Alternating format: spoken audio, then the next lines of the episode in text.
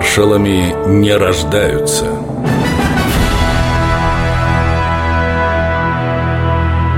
Михаил Тухачевский Его род берет свое начало от графа Идриса или Индриса, выходца из Священной Римской империи. В 1151 году он поступил на службу к великому князю киевскому Мстиславу Владимировичу. Потомки графа честно служили русским князьям.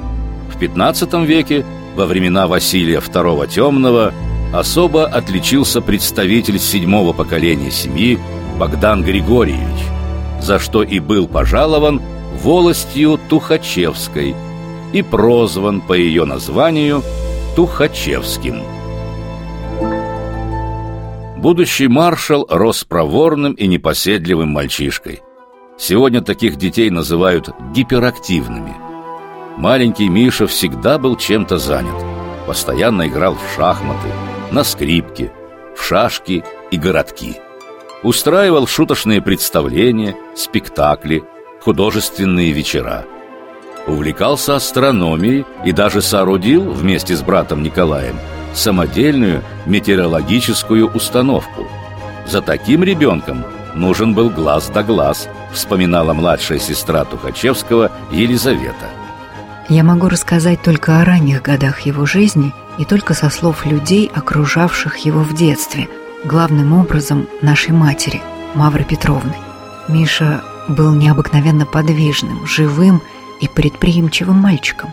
Например, когда он научился ходить, то для него пришлось взять отдельную няньку, так как нянька общая для всех детей должна была все свое внимание уделять только ему, во избежание какой-нибудь катастрофы. Главной же обязанностью новой няньки было ходить сзади Миши и держать его за рубашку, ни на минуту не выпуская. Сладить с таким шалуном могла только портниха Тухачевских, Полина Дмитриевна, да и то – ненадолго.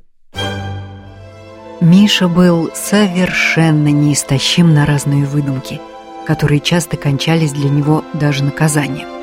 Но это никогда нисколько не портило его настроение. И он тут же продолжал выдумывать новые шалости, вовлекая в них своих братьев и любимую сестру Надю. Мой брат уже в детстве отличался необыкновенной физической силой.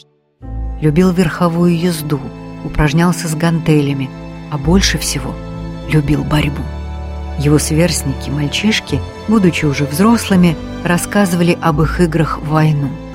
И по рассказам выигрывала всегда та сторона, в которой находился Михаил Николаевич. Бороться же он выходил и на двоих. Уже тогда Тухачевский мечтал о карьере военного. Хотел служить в лейб-гвардии Семеновском полку. Что ж, его мечта сбылась. Правда, прославленную воинскую часть вскоре расформируют. Михаил Тухачевский